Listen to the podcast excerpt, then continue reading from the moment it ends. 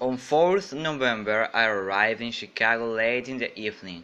I went to photograph Barack Obama and his family in the convention center, but when I got there I discovered that I didn't have my press pass and I couldn't go inside. I walked around the park outside the center.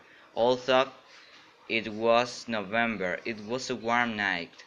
The atmosphere was wonderful. When I took this photo, everybody was looking at the TV screens waiting for the election results.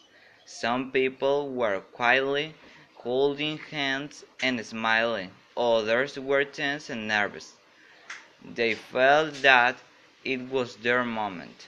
Suddenly, I realized that this was a better place to be than inside.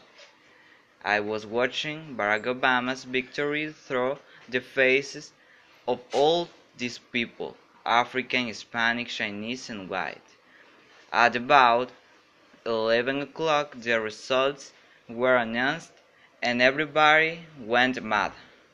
People started laughing, shouting, and crying. But when Obama made his speech, they all became quiet quiet and emotional. There was one place to be on the planet that night, and I was there.